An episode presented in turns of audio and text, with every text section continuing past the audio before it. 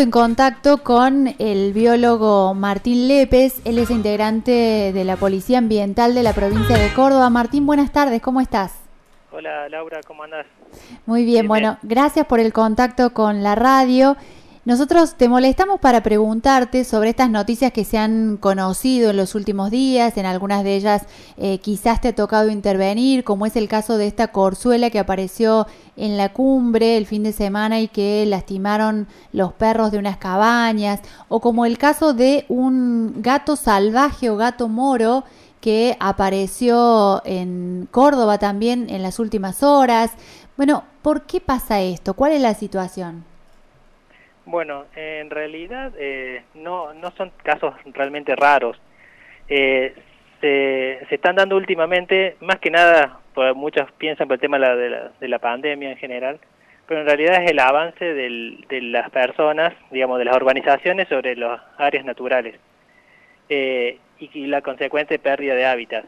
Entonces, muchas especies huyen de las, del humano, pero otras empiezan a tolerarlo y empiezan a tener relación y a veces entran en conflicto con, por ejemplo, con la fauna doméstica, en el caso de la corzuela, pero más interesantemente, por ejemplo, que no sé si sabías que el 19 de mayo también apareció un oso melero en la misma zona, en Cruz Chica. Ajá.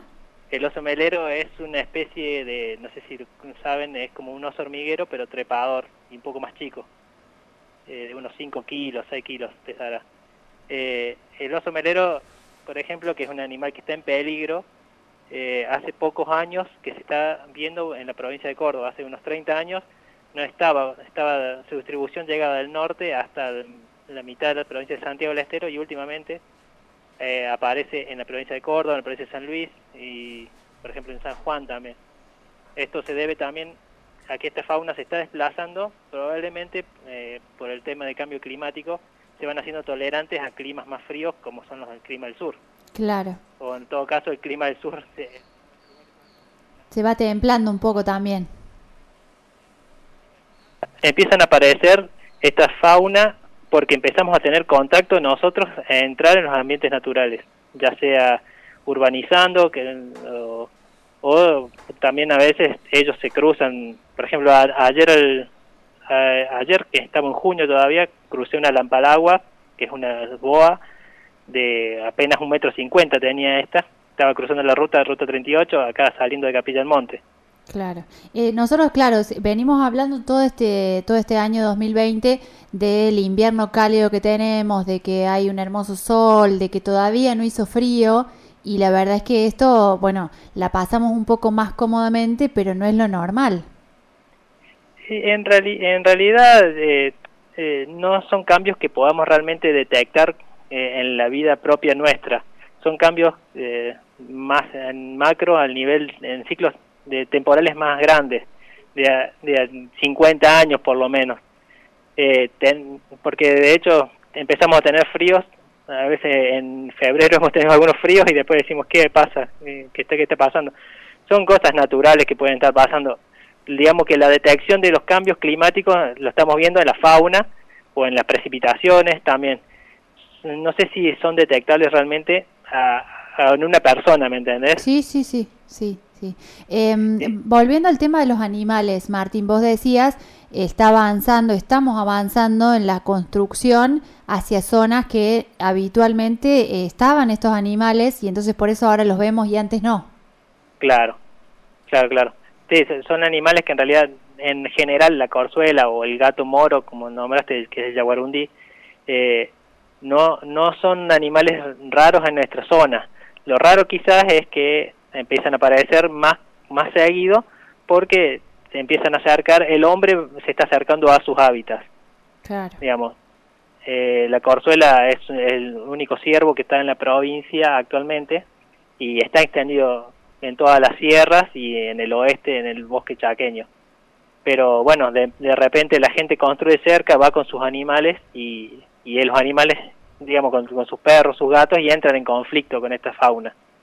Porque hay otra fauna que también aparece raro, que son las aves, por ejemplo, pero las aves tienen otras capacidades para huir de, de un ataque de un perro, por ejemplo, o un gato. En cambio, una corzuela, un oso melero, que el oso melero también fue atacado por perros, eh, no tienen esa, esa esas facilidades, por así decirlo. ¿Y qué pasa con estos animales? Decíamos nosotros de la corzuela que eh, la curó un veterinario y tenemos entendido que la llevaron acá al refugio del Tatu Carreta, pero ¿qué pasa después con esos animales?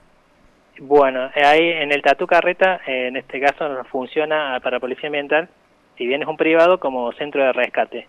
Ellos hacen su trabajo, digamos, de, exposición de fauna, pero también tienen la obligación de, colaborar con el, con el, como centro de rescate. Eh, estos animales, bueno, ahí ellos tienen tratamiento veterinario y a su vez, una vez que estén en condiciones, van a ser liberados. También, por ejemplo, tenemos esperando acá en el Tatu Carreta una guaraguazú, que eh, viene del norte de la provincia y ese sí va a ser liberado también para la zona de Mar Chiquita. Y ese estuvo muy lastimado, ¿no?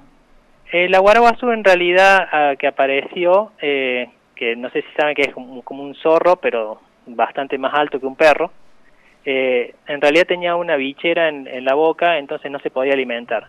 Entonces apareció en una casa y bueno, la gente llamó eh, a la provincia y ahí lo pudimos hacer el rescate y bueno, ahora está ya está listo para liberar, pero lástima que nos agarró la cuarentena y no lo podemos poder liberar porque hay una, una recomendación de Fauna Nación de no andar moviendo eh, fauna porque se han dado algunos casos de COVID en, en algunos animales de, como gatos y perros. Bien, o sea eh, que ahora hay que esperar, pero digamos que ese sería el proceso, curarlo y que vuelva a su lugar.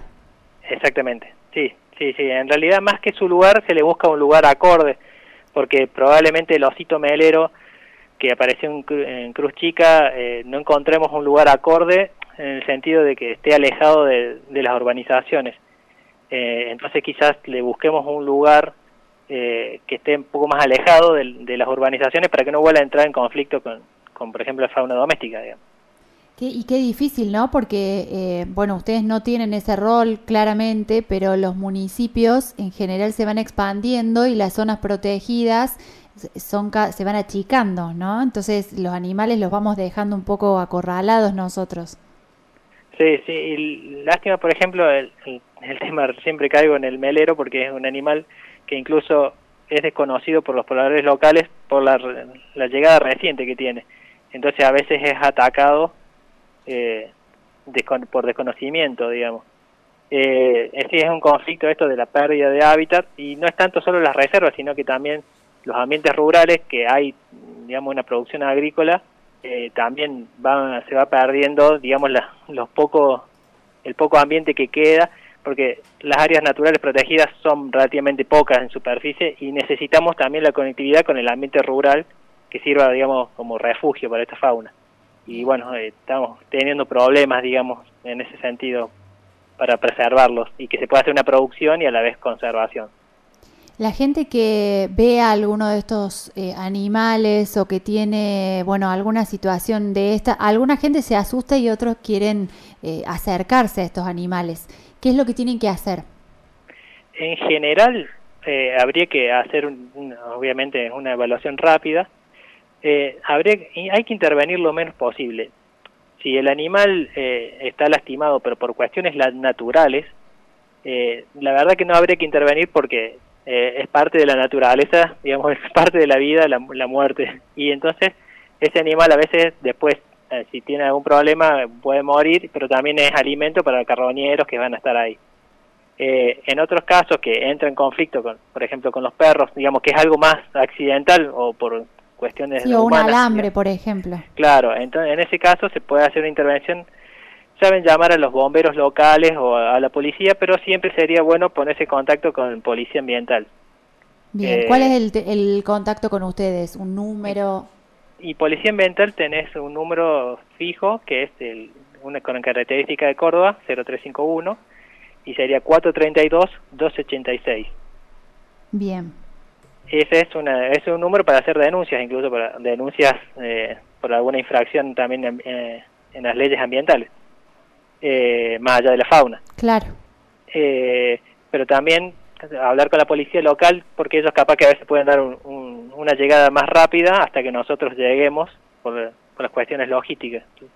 en este caso creo que intervinieron en la cumbre los bomberos también. Pero bueno, a veces también ellos no saben cómo, cómo proceder Eh, hace, hace dos meses, por ejemplo, en la localidad de San Antonio Redondo bajó un cóndor y intervino, intervino la policía, pero la verdad que le dieron un tratamiento bastante inadecuado, el cóndor terminó muriendo. No se sabe exactamente si el cóndor murió por, por cuestiones que ya lo habían hecho bajar a la localidad o por el tratamiento que se le dio. Pero de cualquier manera ahí el, estuvieron, no estuvieron aceitadas las, la situación de cómo proceder ante la aparición de un animal como un cóndor, digamos. Claro. Sí, y esto que la verdad es que es muy interesante escucharte porque uno a veces toma la noticia o se comenta entre vecinos eh, y lo tomamos como una, como una curiosidad. Quizás cada uno de nosotros no puede cambiar eh, mucho de lo que pasa a su alrededor, pero bueno, pero no, como los zorritos que aparecen en el río en Cosquín y demás, no es este lo ideal acercarse a sacarle fotos, hacer de cuenta que, que son animales domésticos. Sí, lo, lo, lo, importante sería no intervenir, no, no hay que intervenir siempre. Hay veces que está que es interesante que se intervenga, por ejemplo la corzuela o, o, el oso melero, pero no hay que intervenir siempre porque hay veces que, que es parte natural, digamos, de, esto de que puedan morir por cuestiones naturales, como te digo, no, eh, a nosotros nos llegan una y otra vez, no sé, algún jote, o algún carancho, algún chimango, que lamentablemente han tenido algún accidente, pero el accidente fue dentro del marco de la naturaleza, eh, tiene que seguir el curso ese natural, porque aparte los recursos para poder asistir a todos los animales no, no, son ilimitados. Entonces hay como que ser prudente a la hora de intervenir. Eh, o por ejemplo, eh, ayer cruzaba la, una serpiente, esta serpiente tabó a la ruta y, la, hay gente que quería levantarla y llevarla a un centro de rescate cuando simplemente la, la estaba cruzando la ruta y había que dejarla seguir su camino. Simplemente hay que tener cuidado de no atropellarla. Claro, bien. Bueno, Martín, eh, te agradecemos mucho este tiempo que te has tomado eh, para respondernos, para enseñarnos un poco también sobre esto que, que llama curiosidad, que es vistoso y que, bueno, tenemos que aprender cómo manejarnos de la mejor manera posible. Sí, sí, no hay problema. Bueno, cualquier cosa que necesiten, Muchas gracias. Pasaba así entonces Martín Lépez, él es licenciado en biología, forma parte de la Policía Ambiental de la provincia de Córdoba y nos estuvo ayudando a entender esto que pasa eh, a nuestro alrededor. Aparecen animales que normalmente no veíamos, que son animales silvestres o salvajes. El tema es que cada vez nos vamos acercando más y los vamos invadiendo nosotros a ellos. No tiene que ver eh, tanto con la pandemia, sino con la construcción y la urbanización acelerada. Él nos explicaba un poco cómo manejarnos ante estas situaciones y ponía a disposición a los que saben, la gente de la Policía Ambiental de la provincia de Córdoba. Los éxitos que suenan, que suenan. Que suenan, La compañía justa.